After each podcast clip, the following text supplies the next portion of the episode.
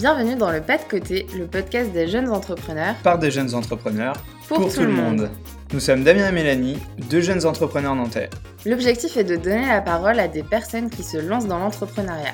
Au travers de leurs témoignages, découvre les étapes clés de leur parcours. En espérant que cela puisse te motiver ou attiser ta curiosité.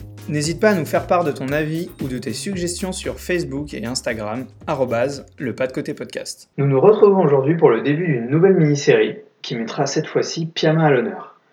Piama, c'est le projet de Philippine et Marie et ce sont des plantes d'intérieur dans des contenants recyclés, une vraie solution d'éco-responsable. Nous commencerons chacun de ces deux épisodes par un temps d'échange avec les deux cofondatrices sur des sujets communs, puis nous enchaînerons avec un focus sur une des deux pour évoquer leur parcours personnel. Pour ce premier épisode, Marie et Philippine nous évoquent la jeunesse du projet qui est née à la fin de leurs études lorsqu'elles se sont rendues compte qu'elles ne trouvaient pas de métier qui leur correspondait et aligné avec leurs valeurs. On parle également de leur accompagnement avec Pépite, des premiers clients et de l'évolution de leurs produits pendant la phase de test. Nous continuons ensuite avec Philippine Gancel. Nous parlons avec elle des événements qui ont forgé sa conscience environnementale, un des éléments fondateurs de ce qu'elle propose avec Piama. Elle évoque une des forces de l'association qui permet, selon elle, de renforcer la résilience vis-à-vis -vis du projet. On parle aussi d'une situation vécue par de nombreux entrepreneurs qui se lancent après leurs études, retourner vivre chez ses parents pour faire face aux difficultés financières. Merci à toi d'être avec nous pour cet épisode et je te laisse découvrir leurs témoignages. Bonne écoute. Salut Philippine, salut Marie. Salut. Salut. Merci d'être là aujourd'hui avec nous. Euh, donc euh, toutes les deux, vous êtes initiatrices du projet Piama. C'est des euh, jardinières d'éco-responsables à base de contenants recyclés et avec des plantes locales. Est-ce que vous pouvez nous en dire un peu plus sur euh, ce qu'est Piama et puis un peu euh, le, début de cette histoire? C'est toi qui as eu l'idée, c'est moi qui ai eu l'idée. Euh, tout simplement, à la fin de mes études, quand j'ai été diplômée et qu'il a fallu chercher un travail, je me suis rendu compte que j'avais pas trop envie de chercher un travail en vrai. Moi, j'ai un peu fait semblant au début pour, par principe, mais j'ai pas trouvé d'offre qui me correspondait vraiment. Du coup, je me suis dit, bah, c'est pas grave, je vais créer mon propre travail. Et du coup, je suis rentrée chez mes parents, dans le salon. Il y avait un livre euh, sur euh, transformer des caisses en bois en jardinière. J'ai trouvé ça cool. j'ai lu ce livre, j'ai testé des trucs et euh, j'aimais bien l'idée d'utiliser un contenant revalorisé pour, pour en faire une jardinière, pour en faire d'autres choses cool. Et j'aime bien les plantes aussi, donc je me suis dit que ça allait bien matcher. J'ai tenté ça, je fais des petits tests euh, perso et, euh, et, assez vite en fait j'ai demandé à Marie qui, que je connais bien parce qu'on était en prépa, en, école de commerce, en colloque, tout ça ensemble, que enfin je lui ai proposé de, travailler ensemble sur ce projet parce que Marie était un petit peu dans la même situation que moi. de je suis jeune diplômée, je n'ai pas du tout envie de trouver un travail. Du moins je trouve pas du tout le travail euh, qui me convient. Et du coup euh, voilà. Ça c'est ça a commencé comme ça. Et une forte volonté d'entreprendre toutes les deux déjà dès le début. Ouais, bah, en fait euh, quand on a fait nos études toutes les deux justement on a fait plein de cours en commun sur l'entrepreneuriat social. Donc on avait déjà monté plein de projets entrepreneuriaux mm. mais uniquement dans le la théorie. dans la théorie voilà. Et du coup on s'est dit bah, pourquoi pas tester en vrai quoi avant d'avoir un travail et de rester un peu dans la routine, avoir un salaire, un confort. Et on s'est dit, après les études, si nos parents veulent bien de nous chez nous, on peut se lancer. Quoi. S'ils ne nous jettent pas tout de suite. Là, ça commence à faire un peu longtemps. Donc, donc voilà. Mais bon, pour le moment, ils nous supportent encore, donc ça va. Et du coup, ça, chronologiquement, c'était euh, en, quelle année que vous êtes 2018. Novembre 2018. Voilà. Du coup, on a été diplômé bah, en octobre 2018 et donc c'était euh, un mois. Ah ouais, là, foulée. Mm. Donc, toi, entre le moment où tu as vu le livre chez tes parents et le moment où tu as contacté Marie euh, pour dire vas-y, on se lance, c'était. Euh, Peut-être trois semaines, un mois plus tard. Dans tu la vois, journée, genre, vraiment... enfin, genre tout de suite, je lui ai dit, ah, j'ai envie de monter une boîte, machin. Enfin, on parlait comme ça. Je lui disais, toi, t'en es où? Et elle, elle était, oh, bah, je passe des entretiens, ça me saoule, je trouve pas ce qui me plaît. Et puis, euh, bah, du coup, assez naturellement, je fais, bah, attends, euh, si, si tu trouves pas le travail qui te plaît et euh, que moi j'ai une boîte que j'ai envie, que j'aimerais bien lancer, j'ai une idée, et que sachant qu'on travaille bien ensemble, pourquoi on lancerait pas ensemble, quoi? Voilà. Constat plutôt euh, évident et ouais, c'est. Ouais, c'est. Bah, ça rentre dans la logique des choses. c'est logique quoi. c'est vrai que si, vous étiez bien entendu sur d'autres mm. projets euh, et que vous vouliez tous les deux entreprendre, c'est bah, Ça avait aussi un lien avec euh, nos valeurs parce qu'on avait toutes les deux les mêmes valeurs. du coup, le, plutôt le respect de l'environnement, consommer local et tout. Et euh, du coup, quand on a cherché un travail, Philippine, elle était plus dans les recherches euh, style consulting, si je dis pas de Mm. bêtises. Tout à fait. Et moi, du coup, j'avais travaillé dans le tourisme, donc je cherchais plus à travailler en agence de voyage. Et je me suis rendu compte qu'en France, il n'y avait aucune agence de voyage euh, qui était euh, plutôt dans le style écotourisme, euh, ce genre Mm. de choses, ou alors uniquement sur Paris, et Mm. j'avais pas envie d'aller à Paris. Bientôt Donc, sur voilà. Rennes, on t'attend Morgane. Oui, c'est ça. Voilà, c'est ça un peu qui nous a poussé aussi euh, à créer une entreprise. quoi. Ok, top. Ouais, besoin de, de se recentrer sur vos valeurs à vous. Et donc après, vous avez intégré Pépite en mars, du coup. Ouais. Euh, est-ce que vous pouvez expliquer un petit peu euh, quels étaient euh, les constats, la problématique et vraiment le début euh, du projet, enfin tel qu'il était quand vous êtes, quand vous avez débarqué toutes les deux à Pépite avec votre idée. Et ben, quand on est arrivé à Pépite, on était du coup toujours avec cette idée de caisse à vin, faire des jardinières dans des caisses à vin, et on les vendait sur euh, Etsy. Donc euh, c'est une plateforme de vente en ligne euh, plutôt pour les artisans. Et euh, c'était très confortable, on prenait des photos chez nous, on les mettait sur notre ordinateur et on n'a jamais été testé. Donc nos principaux clients, bah, même nos seuls clients, c'était notre famille et nos amis. Donc très bien, mais bon, quand tu veux gagner des sous, il y a un Mm. moment, il faut avoir d'autres clients. Sauf ça, sont Ou une grande famille. C'est pas Ou une grande model à famille. très très long terme, quoi. Ça Bon, Philippine a mais- une très grande famille, mais bon, quand même. voilà. Et donc, c'était à peu près ça quand on est arrivé. Donc, on n'avait absolument rien testé. Et euh, le fait de faire pépite, ça nous a obligés à sortir totalement de notre zone de confort, parce qu'on est toutes les deux plutôt introverties. Et euh, à aller tester face à des vrais gens dans la rue euh, nos produits. Et voilà. Et du coup, c'est principalement ça qu'on a fait dans Pépite. Et du coup, ça nous a permis de tester tout, euh, la désirabilité, euh, les prix, où est-ce qu'on devait vendre, euh, ce genre de choses. Et on a continué à tester, tester, tester encore après Pépite et on est toujours en train de tester encore aujourd'hui. Donc voilà. Et dans, dans cette phase de test, est-ce que vous avez identifié des gros changements entre ce qu'était Pyama au tout début Mm. euh, et ce- comment Pépite l'a fait évoluer vis-à-vis de ces phases de test justement Bah, du coup, la MVP au départ, c'était euh, une caisse à vin avec trois plantes aromatiques bio euh, produites euh, localement. Mm. Tu peux expliquer euh, ce que c'est le MVP Ouais. si jamais il y a des personnes. C'est un mot qu'on n'a pas trop Nous aussi, on mentionné l'utilise encore. comme ça rapidement parce qu'on sait ce que ça veut dire. Mais On parle plus de pépite parce que ça fait euh, 15 épisodes.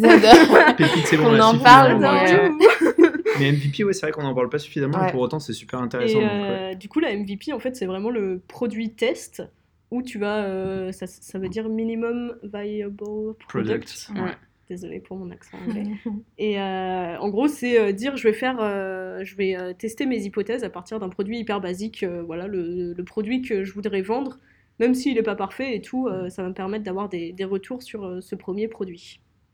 Et du coup, nous, notre premier produit, c'était une caisse à vin transformée euh, pour vérifier qu'elle fonctionne, tout ça, que les plantes survivent dedans, euh, faire, un petit calcul de prix et proposer ce produit-là justement sur Etsy.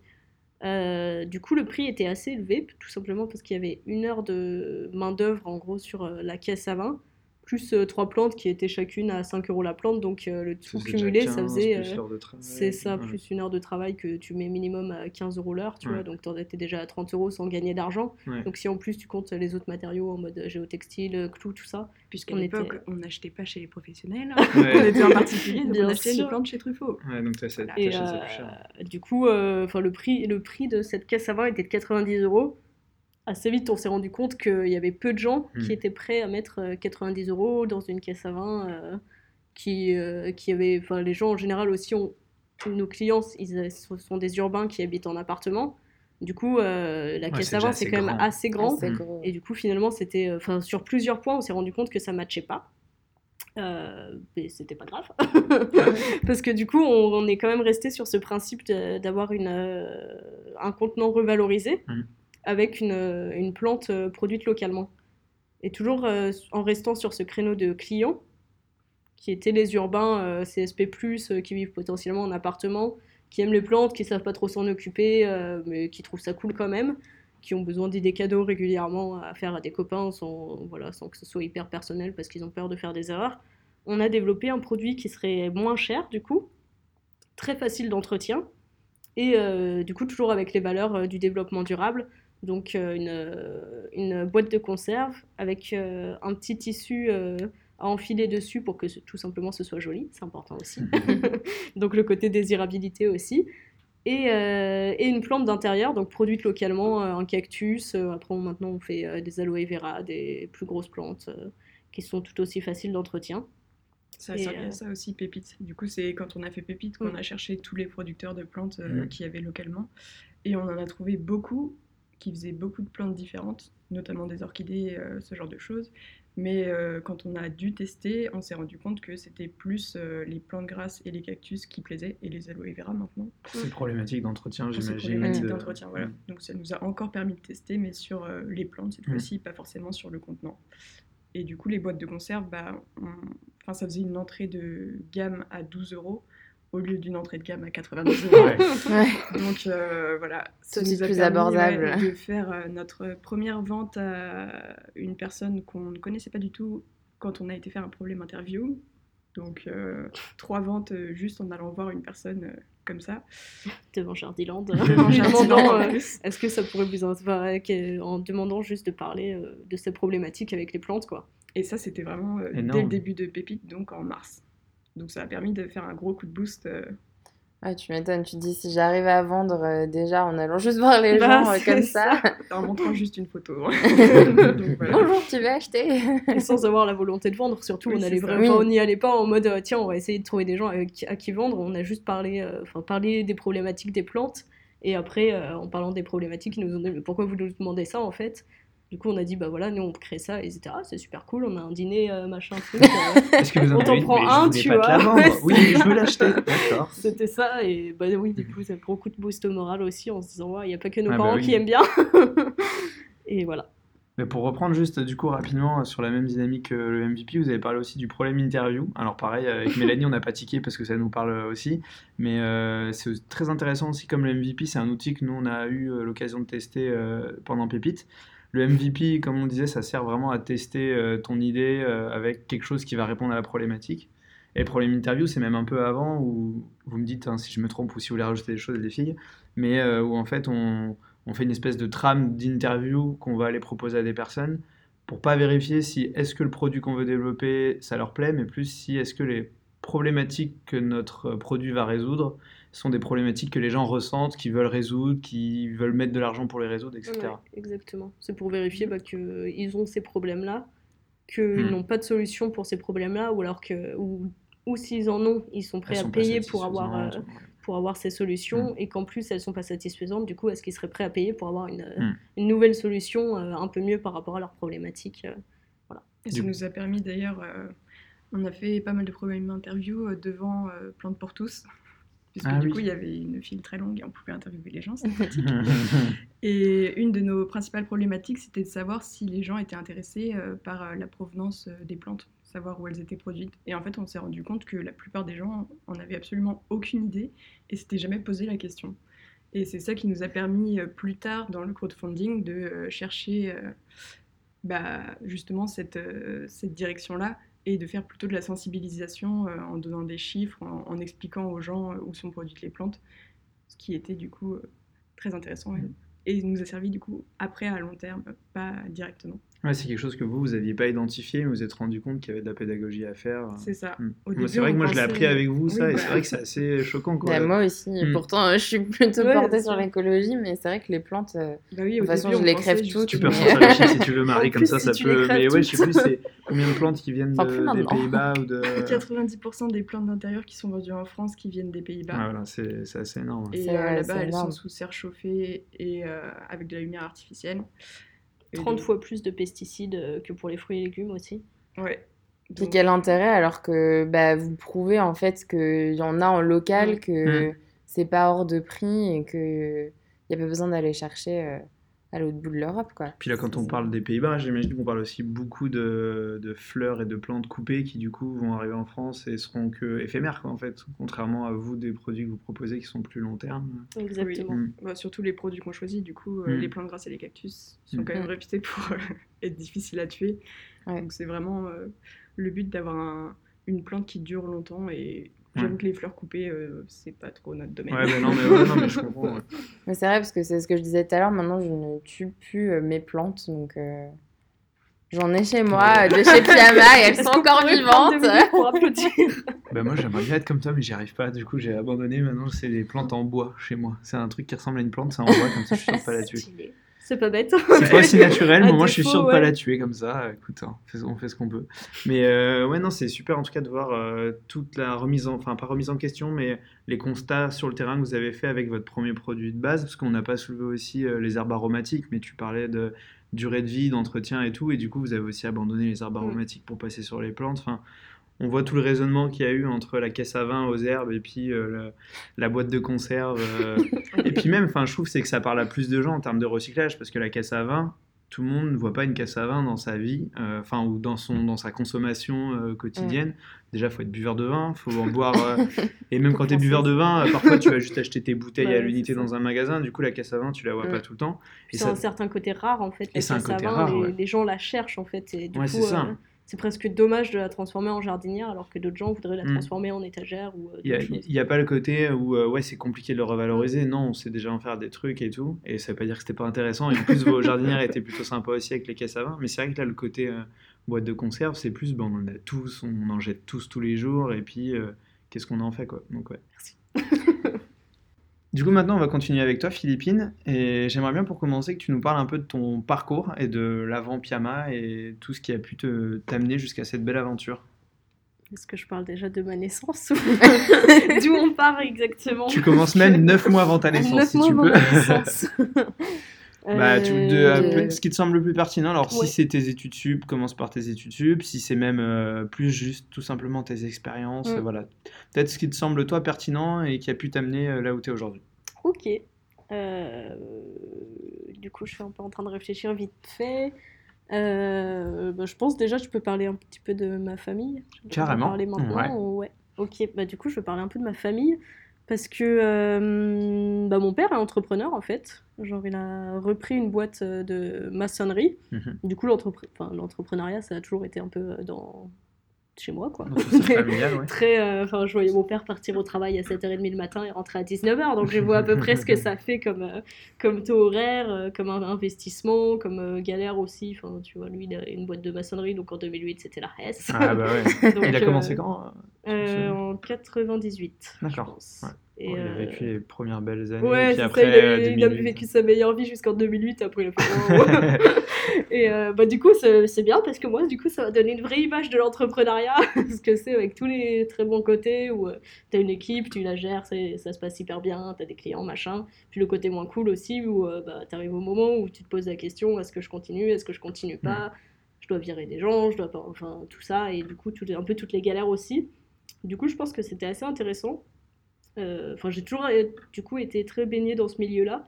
Et pour le coup, du coup, quand j'ai un peu fait mon coming out entrepreneur, c'est très bien passé parce que, après, j'en ai parlé, c'est marrant, j'en ai parlé avec ma marraine et elle disait Ouais, pour moi, c'était évident que tu allais reprendre la boîte de ton père. J'étais Ok. le genre depuis que j'étais née, tu vois, un peu, enfin, pas exactement. L'héritage. Ouais, c'est ça. Surtout dans le bâtiment, il y a une vraie histoire d'héritage. je viens aussi un peu du domaine du bâtiment et t'as l'impression que c'est des. Bah, c'est très, très paternaliste, ouais, ça. tu vois. C'est des empires que tu lègues à tes enfants, à chaque fois, c'est un peu ça. non, mais c'était marrant qu'elle me dise ça à moi alors que je suis un peu la petite meuf. Euh, enfin, genre, j'ai quand même six frères et sœurs. Euh, dont deux qui sont ingénieurs, tu vois, donc c'est pas très logique qu'elle me dise ouais, je pensais que c'était toi qui reprendrais la boîte. J'ai dit ah bon? Donc a priori, j'ai quand même un caractère un peu euh, d'entrepreneur ou enfin je sais pas trop ce que ça veut dire, mais en tout cas, euh, c'est un peu l'image que je renvoie. Et, euh, et, du coup, je sais plus pourquoi je disais ça. On parlait. Et du coup, c'est passé très mmh. naturellement le coming out où j'ai dit à mes parents en fait. Bah, moi j'ai envie de lancer une boîte, je vais tenter et mes parents m'ont dit tout de suite, bah il y a pas de souci, on comprend bien, euh, en plus, ils m'ont dit, euh, de toute façon, t'as tout fait euh, un peu du premier coup, tu vois, genre sans être brillante ou quoi, mais genre j'ai tout, j'ai un peu coché toutes les cases en mode j'ai mon diplôme, j'ai bien fait ma prépa, j'ai fait mon diplôme, tout ça, donc bah, t'as, as coché tes cases, écoute, fais un an où tu tentes ton entrepreneuriat, il n'y a pas de souci, et on t'accueille. et du coup, voilà, je suis retournée chez mes parents à cette occasion-là, c'était un beau moment aussi. Mais euh, du coup, c'est venu assez naturellement l'entrepreneuriat et j'ai été bien accueillie par euh, mes parents, ma famille, tout ça. Et, euh, du coup, mon, mon entourage l'a assez bien pris. niveau parcours, comme on disait auparavant avec Marie en commun, on a fait beaucoup de cours d'entrepreneuriat social en particulier. Et, et du coup, c'était quelque chose dont j'avais toujours eu, enfin, qui avait vraiment guidé mon parcours scolaire quand j'étais euh, quand j'ai passé mon bac et que je savais pas trop ce que je voulais faire dans la vie je me suis dit je vais faire une prépa commerce parce qu'au moins ça me laissera les champs libres. Quand je suis arrivée en pré enfin quand je suis arrivée en école après avoir fini ma prépa commerce je me suis dit bah c'est cool j'ai le champ libre un peu tu vois je peux tenter des trucs euh, faire un peu ce qui me plaît. Et euh, du coup du coup je me suis lancée dans les cours d'entrepreneuriat social. Il y avait tout le côté business plan qui était vraiment orienté entrepreneuriat aussi et euh, toujours social aussi. Putain, ça veut rien dire ce que je viens de dire. Désolée. Non, mais c'était très orienté en tout cas dans un type d'économie euh, voilà, plus orienté ESS et pas de manière euh, globale. Avec la façon dont, dont on redistribue mm. les, les, bénéfices, tout ça. Ce qui a peut-être créé aussi des fondations de valeur importantes chez toi. Exactement. Et, et en parallèle aussi, j'ai pas mal voyagé un peu en mode route quand j'étais en école, je suis partie euh, deux mois en Islande avec mon sac à dos, ma tante, euh, faire du woofing, euh, du backpacking, du, du stop pour me balader à travers toute l'Islande. Et du coup, ça m'a beaucoup fait prendre conscience aussi, au, enfin, niveau valeur, du, du côté on est si petit face à la nature, hmm. quoi.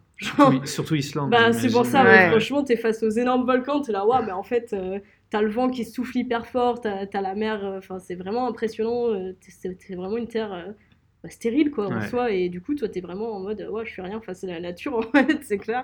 Genre j'avais des doutes mais maintenant c'est très très clair. Et, euh, et, du coup ça je me suis vraiment dit euh, enfin faut qu'on protège ça parce que c'est quand même incroyable et c'est une richesse qu'on récupérera pas si on la détruit. Et ça m'a conforté dans ces valeurs de, de il faut pas euh, il faut faire attention à sa consommation sa façon de consommer tout ça et, euh, et du coup, bah, quand je suis rentrée, euh, d'un point de vue personnel, je suis vraiment partie en mode. Euh, genre, je suis devenue végétarienne vraiment du jour au lendemain. C'était un peu mon premier pas hmm. des, des colos assumés. C'était quand ça, chronologiquement? C'était il y a 4 ans. en deuxième année d'école de commerce, donc ouais, en bac plus, entre le bac plus 3 et bac plus 4. Quoi. Et, euh, et, du coup, c'était mon premier pas un peu d'activisme. de, Ce qui est un peu assez important quand même. Ouais, c'est ça. Et euh, bon, c'est moins bien placé que le coming out entrepreneurial. Tu Quoi Tu manges plus de viande, mais le saucisson philippine Et euh, c'était beaucoup plus grave.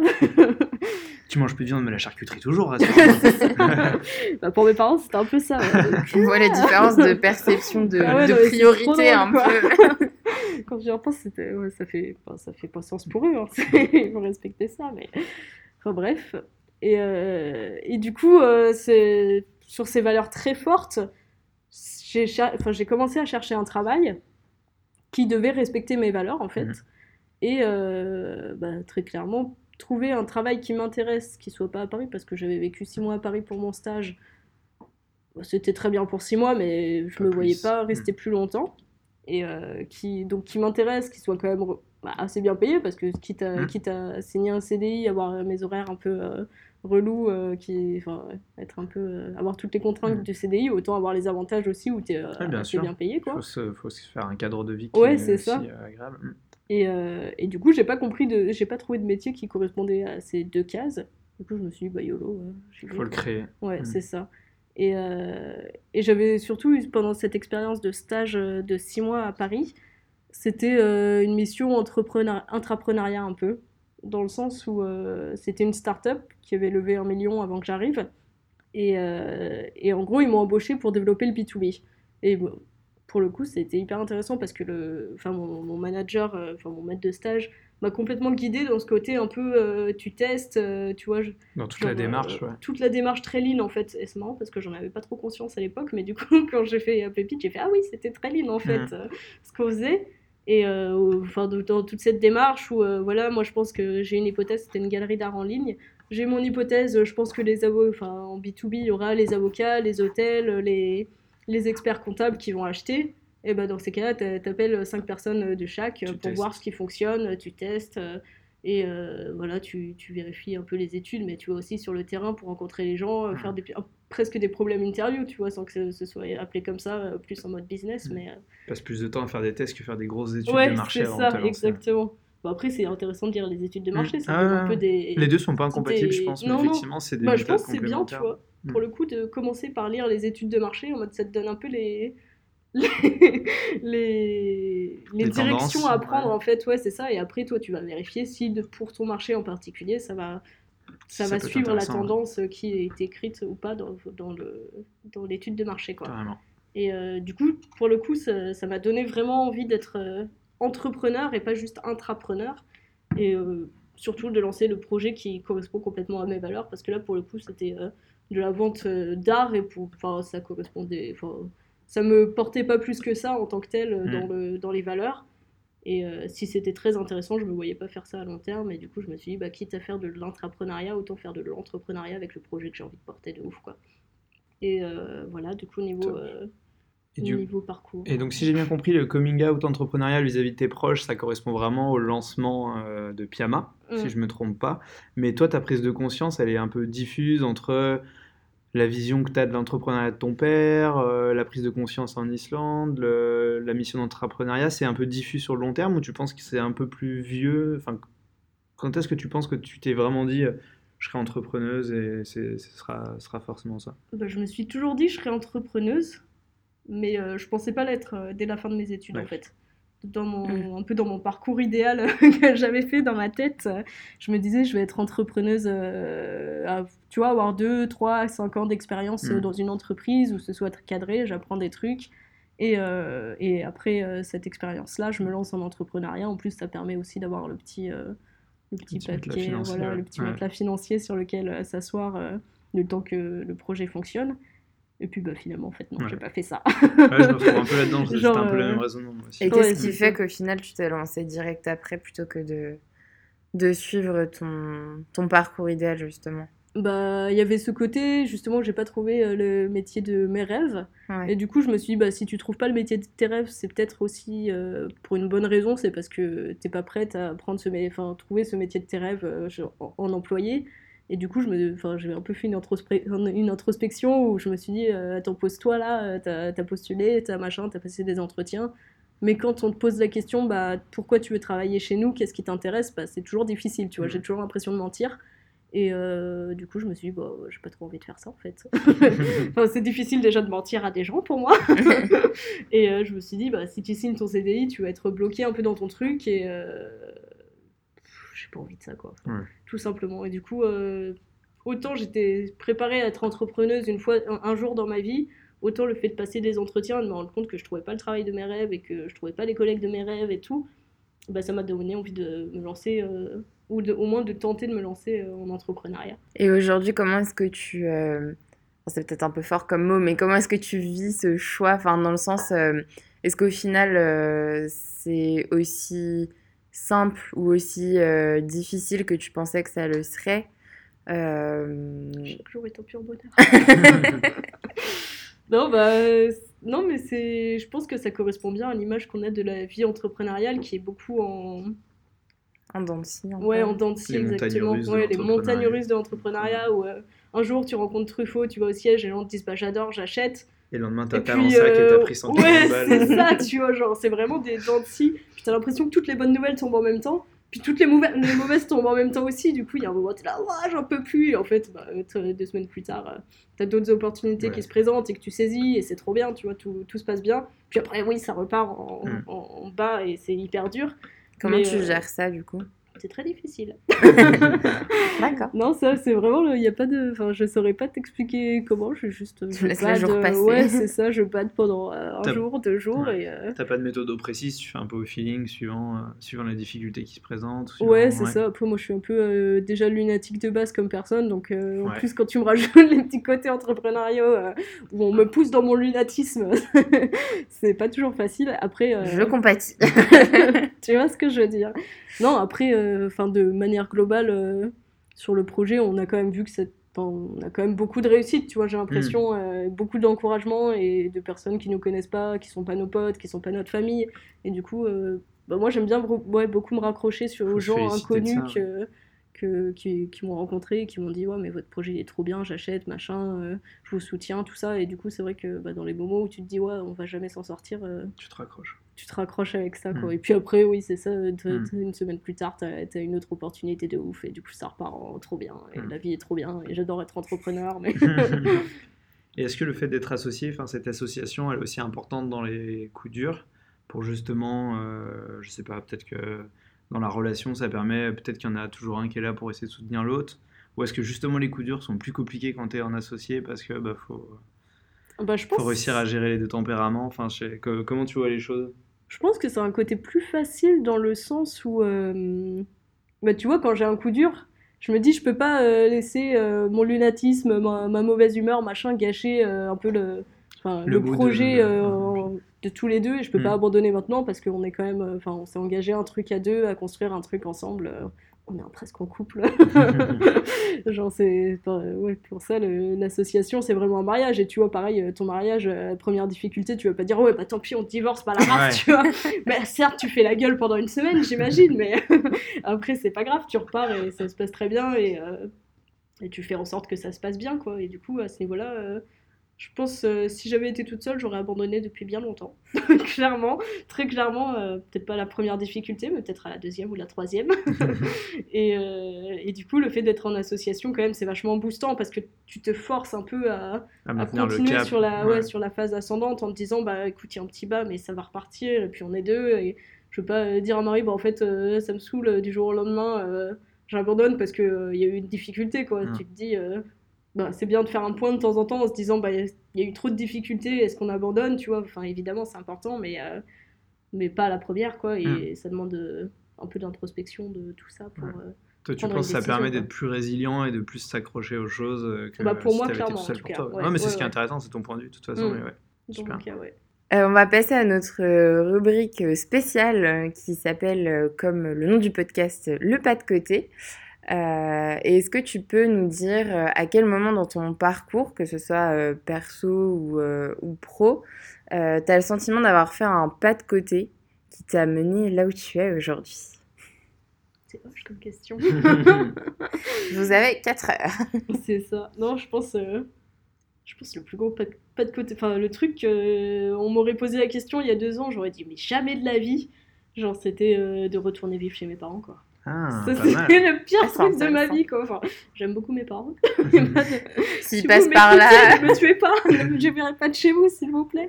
Non, c'était vraiment. euh, Enfin, depuis mes 17 ans, j'habite plus chez mes parents, tu vois. Ah, donc cette perte d'indépendance. Ouais, euh, c'est ça. euh, genre, j'ai vécu à Nantes, Bordeaux, Munich, aux Philippines, à Paris.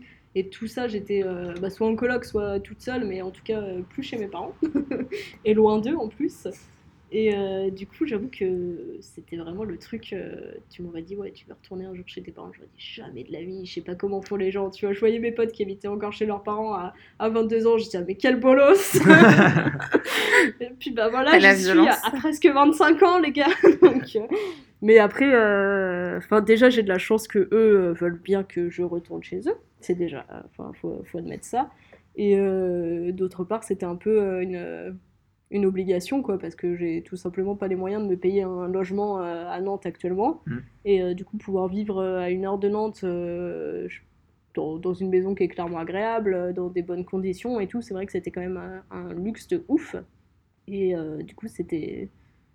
C'était pas le truc que j'aurais cru faire un jour, mais je l'ai fait et clairement, j'ai enfin, j'ai pas de regrets parce que ça m'a permis aussi euh, de retrouver mes parents. Ouais.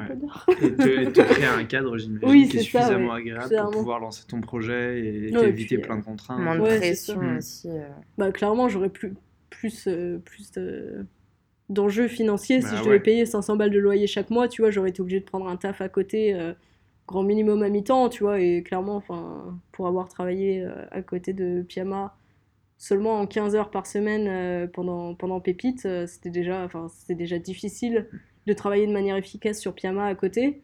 Et si en plus, euh, enfin, j'avais eu la pression de payer un loyer et tout, je pense, euh, j'aurais Ouais. dit ouais bah, enfin, tant pis. euh, On arrête. Genre, et- euh, ça mm. met forcément du temps quand tu lances un, un projet que ce soit rentable. Et là, clairement, ça aurait pas été, je pense, euh, niveau financier et niveau hmm. temps, ça aurait pas matché. Quoi. Ouais, il y aurait une erreur à un moment donné. Ouais, c'est ça. Et du coup, bah, du coup c'est vrai que c'était un gros pas de côté pour moi. Gros pas de côté, mais nécessaire pour. Mais clairement nécessaire, et clairement, j'ai pas du tout de regret quoi, de l'avoir de fait. Et je me sens plutôt bah, reconnaissante d'avoir pu le faire, tu vois. Parce que je pense qu'il y a beaucoup d'entrepreneurs en devenir ou d'entrepreneurs qui aimeraient lancer juste à la sortie de leurs études et qui peuvent pas, euh, qui peuvent pas se lancer à cause de ça. Et du coup, c'est vrai que c'est, t'as quand même un côté très cool, quoi. Mm. Mais l'entrepreneuriat, de toute façon, c'est un peu euh, que des pas de côté. Comme tu te dis jamais, j'aurais fait ça. c'est pour ça qu'on aime bien cette question, parce qu'en fait, il y en a bah plein. Mais euh, on est. C'est à la ligne au milieu et on fait que de marcher à côté. Ouais, on fait que de marcher à bah côté. mais c'est intéressant de voir quel est euh, le plus gros que tu penses avoir fait. C'est vrai que c'est. On pense pas. Bah, c'est bête, tu vois, genre c'est hyper concret. Puis il y, en a pas mal qui le font en plus quand ils se mm. lancent en, tant que jeune entrepreneur. Il y en a qui font à 28 ans, quoi. Il y en a, ouais, c'est ça. Mais ouais, c'est vrai que cette perte d'indépendance et tout, ça représente vraiment beaucoup de choses dans le changement de rythme de vie. Beaucoup, ouais. Tu vois. même euh, juste avoir les parents qui te disent euh, bah, on, dit, on dîne à 19h30. Euh. en plus, moi, comme je suis végétarienne, mes parents ils sont toujours là bah, c'est toi qui cuisines parce qu'on sait pas quoi cuisiner. du coup, c'est toujours moi qui me retrouve à faire la cuisine, tu vois. C'est des trucs cons, mais du coup, ça donne vachement de calme. Ouais, c'est ça. Et du coup, bah, c'était un peu le, truc que j'aurais jamais cru faire de ma vie et que j'ai fait quand même. Pour le bien de ton projet. C'est ça. Super témoignage. Et du coup, maintenant, euh, alors moi je vais passer au côté un peu négatif. Désolé, je casse l'ambiance.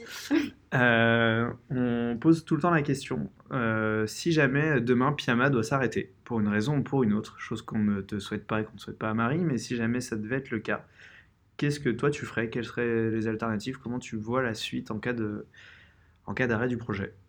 Bah, c'est une grande question. Je pense que, bah, je pense qu'à l'heure actuelle, si le projet doit s'arrêter, ce serait justement pour une contrainte financière. Hmm. Et, euh, et, du coup, euh, ce côté contrainte financière, ça voudrait dire aussi que je peux pas me lancer dans un deuxième projet entrepreneurial à la suite. Hmm. Et euh, du coup, je pense que j'essaierai de trouver un travail. Lequel? C'est une grande question. Non, et peut-être je sais pas, euh, je, pense euh, que. Bah après, euh, l'avantage de l'entrepreneuriat, c'est que ça a permis de faire pas mal de liens avec beaucoup de gens du milieu entrepreneurial nantais et plus large, et tu vois, même à Truffaut ou des trucs comme ça. Et du coup, je me dis, soit, soit je partirais sur un truc assez proche, tu vois, en mode faire peut-être un CAP fleuriste et, me lancer, tu vois, lancer, un fleu, enfin, lancer une fleuristerie ça se dit Comment Je sais pas du tout comment. Un magasin de, un magasin de fleurs. un, magasin de fleurs, quoi. Et euh, mais avec des fleurs locales, machin, tu vois, je mhm. sais qu'il y a euh, monsieurmarguerite.com qui fait ça, tu vois, je me dis, si j'arrive en disant, ouais, euh, moi j'ai déjà lancé une boîte dans le même esprit que la vôtre, enfin, je, je, pense que du coup j'ai gagné forcément des compétences en, pas mal de domaines sur la question, j'ai l'expérience entrepreneuriale, machin. Je pense que de toute façon, le fait d'avoir fait euh, Pépite, euh, lancer l'entrepreneuriat, tu vois, on a quand même des belles réussites. On a fait un partenariat avec Truffaut, des choses comme ça. Je pense que du coup, le CV, il est assez. Euh, tu gagnes en expérience. Ouais, c'est ça. c'est toi qui te l'es formé, cette expérience. tu l'as pas subi ou tu l'as pas vécu de manière bah, passive, tu étais proactive. actif mm. dans, ta, dans ton expérience et je pense que c'est et puis, enfin, j'étais vraiment, enfin, pour la peine, je suis vraiment passionnée par ce que je fais. Et du coup, mm. c'est très facile d'être fédérateur quand tu es passionné par ce que tu fais, quoi. Et du coup, euh, je me dis, ça sera assez facile de, trouver un. Mais je pense que je prendrai le temps dans ces cas-là, tu vois. À retourner chez les parents, mm. avec grand plaisir à nous. mais euh, genre, je pense que je prendrai le temps de trouver vraiment le travail qui me plaît, mais euh, si je peux trouver. ce sera peut-être aussi le moment, tu vois, où justement, tu vois, je te disais au niveau du diplôme j'étais pas prête à trouver le travail, euh, enfin à trouver un travail, euh, même si, enfin, si je disais euh, qu'aucun travail me plaisait, c'était peut-être pas parce qu'aucun travail n'était bien, mais peut-être juste parce que moi j'avais pas envie de signer un mm. CDI, tu vois. Et peut-être que tu arriveras à un moment. Ouais, Peut-être que tu auras changé de façon de voir les choses. Exactement, et un peu une évolution où tu te dis, bah en fait maintenant je suis prête à signer un CDI, machin. Et du coup je me dis, bon, enfin soit ouais, ce côté euh, un peu fleuriste, soit euh, réutiliser l'expérience pyjama pour aller bosser euh, chez Truffaut, chez, chez machin, chez Truc, mm. ou sinon, sinon toujours dans le SS, mais trouver un travail qui fait sens. Et... Mais je pense que du coup, ça m'a vraiment conforté dans, dans, le côté, il faut que je sois passionné par mon taf et si, si, je veux pouvoir me donner à fond, travailler autant, il faut que ce soit euh, par passion et pas juste euh, un truc que je suis. Ouais, t'as pas envie de faire de parti pris sur. Euh, non. je peux faire des parties pris sur le salaire, machin, tu vois. Maintenant, hmm. j'ai l'habitude de vivre comme un. avec très peu de choses. mais, mais du coup, je pense que ouais, le truc sur lequel je ferai pas de, de compromis, ce sera les, les valeurs et la passion que je pourrais avoir pour le taf, quoi. Super. Bon, de toute façon, on te le souhaite pas. hein. Mais c'était, voilà, c'est toujours intéressant de voir quels sont les, les, mais... différents scénarios. Mais c'est toujours un scénario qu'il faut prendre en compte Mm. euh, dans ta tête, quoi. Totalement. Et justement, dans les scénarios euh, positifs, Oui. qu'est-ce qu'on peut te souhaiter à toi et à Piama euh, en tant que projet pour euh, la suite des aventures? Et ben, que ça fonctionne vachement bien. non, mais que bah, déjà qu'on puisse euh, se verser un salaire régulier euh, tous les mois et qu'on puisse en vivre, ça serait vachement bien. et, euh, et que voilà, le, le côté B2C fonctionne bien, que le côté B2B2C fonctionne bien, que le côté euh, B2B fonctionne bien. Et que tout ça, ça, ça nous permet d'aller ensemble dans, Ouais. dans une direction où on se dit. Bah écoute, ça fonctionne bien à ce niveau-là, on peut embaucher, on peut développer peut-être euh, un pyjama euh, euh, à Partout en Toulouse, France. on peut développer un pyjama à Lyon, on peut développer un pyjama à Lille, euh, tu vois, enfin se dire... euh, Alors, c'était ça ma question tout à l'heure, et c'est Ah. top que tu l'emmènes vers les ambitions. mais Bah, du écoute. coup, euh, ouais, vu qu'effectivement, sur Nantes, vous faites la production sur Nantes avec des plantes locales de Nantes, Yes. du coup, vous livrez sur Nantes. exactement. Mais demain, si vous avez des ambitions d'aller à d'autres endroits, ce serait genre, vous allez à Toulouse, il y a une production à Toulouse avec des plantes locales de Toulouse, c'est C'est ça clairement l'idée, ouais. Ok. Qu'on fonctionne bah, soit sous format de micro-franchise, soit Mhm. euh, sous format de, bah, de, de différentes antennes, en fait. ouais, euh, euh, Mm, qu'on bah, qu'on développe euh, en partenariat avec des gens sur place euh, qui soient responsables du projet et que qu'on guide euh, pour que ça corresponde bien aux idées du projet quoi. Mais euh, ouais clairement l'idée je pense à long terme ce serait euh, d'avoir un pyjama par euh, grande Ouais. ville. euh. Mais plutôt que de se dire que tu as un gros centre de production à Mm. Nantes et qu'après on envoie, c'est on fait des Non non productions on veut locales à chaque fois. rester sur du super super, local parce que bah, c'est ce qu'on disait ouais. Tu produis à Nantes pour envoyer à Lille. Finalement, tu as plus de, t'as plus de Mm. carbone en transport, en tout cas, que si tu produis à, à- aux Pays-Bas. Bah tes ouais, du coup, Donc oui. ça, Oui, dans ce un peu tout ce ça- côté, ouais, ça- euh, ça devient un peu incohérent là-dessus. Ouais. ouais. Ouais, si ton argument après c'est 90% des plantes euh, Bah, sont produites ça, au enfin, Pays-Bas. ça, perd un peu de son sens et euh, c'est pas tellement la direction qu'on a envie de donner. Ouais. On a quand même envie de garder un projet qui nous C'est fait du sens et du coup, dans ce sens-là, bah, on, on se dit que ce serait plutôt. euh, Ouais, ne serait-ce que de faire peut-être, je pense, euh, quelques antennes, euh, même si Mm. c'est pas dans chaque ville. Non, non, pas dans chaque Déjà, ville, quand mais tu es tu à Nantes t'es- et que tu livres à Rennes, c'est déjà Mm. mieux que de faire livrer des clair. plantes du Pays-Bas à Rennes. Mm, c'est clair. Et Mm. du coup, ouais, bah, après, toujours sur ce modèle de test, hein, se dire on va soit embaucher, soit proposer à quelqu'un de développer son antenne euh, à Lille. euh, on lui donne toutes les clés pour réussir. euh, on travaille ensemble. Ou alors, euh, moi, je déménage à Lille et je vais m'occuper de monter une, une antenne Pyjama à Lille. Et Mm. Marie, elle embauche quelqu'un à Nantes pour l'aider euh, à continuer sur Nantes. Ou tu vois. Oui, il y a plein de scénarios Ouais. possible. Ouais, mais en tout ça. cas, ouais, le développement Mais dans notre ville l'idée, ouais, rester sur du très très local à chaque fois et euh, trouver les partenaires sur place euh, pour que ça reste sur Top. du très local et tout. Et voilà. Ce serait le sens euh, du projet qu'on aimerait Super. donner. Et toi, en tant que personne, c'est quoi tes ambitions? Alors, du coup, peut-être plus long terme, peut-être en dehors de Pyjama, sur l'avenir? Est-ce que Pyjama, tu dois faire ça pendant tout le temps? Est-ce que tu as des ambitions autres? Est-ce que, euh, qu'est- qu'est-ce que qu'est-ce qu'on peut souhaiter le mieux à toi, Philippine, en dehors de Pyjama tout seul? Bah, c'est chaud comme Ah, c'est chaud. hein. Moi, j'aime bien poser des Franchement, questions je trouve que c'est la plus dure, tu vois, par rapport à la question alternative où bah, c'est forcément un truc euh, auquel t'as pensé, quoi. Mais à très long terme. Après, ça peut euh, être dans Pyjama, tu vois, mais Ouais, peut-être ouais, euh, la personne que tu veux devenir, des Ouais. trucs, des ambitions perso euh, qui sont pas forcément euh, corrélées à Pyjama, en fait. Mm, mm. Euh, non, bah, de toute façon, de manière globale, euh, d'un point de vue perso, je pense que ce serait euh, bah, justement de toujours euh, réussir à combiner mes, mes valeurs euh, avec euh, ce que je suis en train de faire Mhm. euh, dans ma vie de manière générale, tu vois. Genre pour me dire, je, j'ai, j'ai ma vie un peu zéro déchet, machin, j'essaie de continuer ça là où j'en suis dans, dans 10 ans, dans 15 ans, dans 20 ans, toujours parvenir à respecter mes valeurs. être en phase avec ce que je fais et être toujours hyper passionné par ce que je fais quoi après les personnes qui seront autour de moi les, les- le projet sur lequel je taperai à ce moment-là je sais pas trop tu vois mais je me laisse un peu porter euh, par le flow. Mais euh, en tout cas ouais pouvoir me dire euh, que je corresponds bien ouais, aux valeurs que j'ai portées euh, depuis que j'ai enfin, depuis que je suis petite quoi. Est-ce que pour euh, terminer, tu aurais soit une citation, soit un message que tu aurais envie de partager avec les gens qui nous écoutent? Bah, je pense euh, je, je, je vais éviter la petite citation kitsch en mode Mais non, on adore les citations kitsch, Je aller. cite euh, Jeff Bezos ou, Bien sûr, ou Martin Jeff Luther King, tu vois, ça fait un peu cliché, je suis... euh, T'as pas de citation de Trump, on en a toujours pas eu, on aimerait Ah, bien en avoir. J'avoue, c'est triste. il est pas très bon en business, Trump. c'est ce que je me souhaite dans la vie, quoi. Ouais, c'est clair.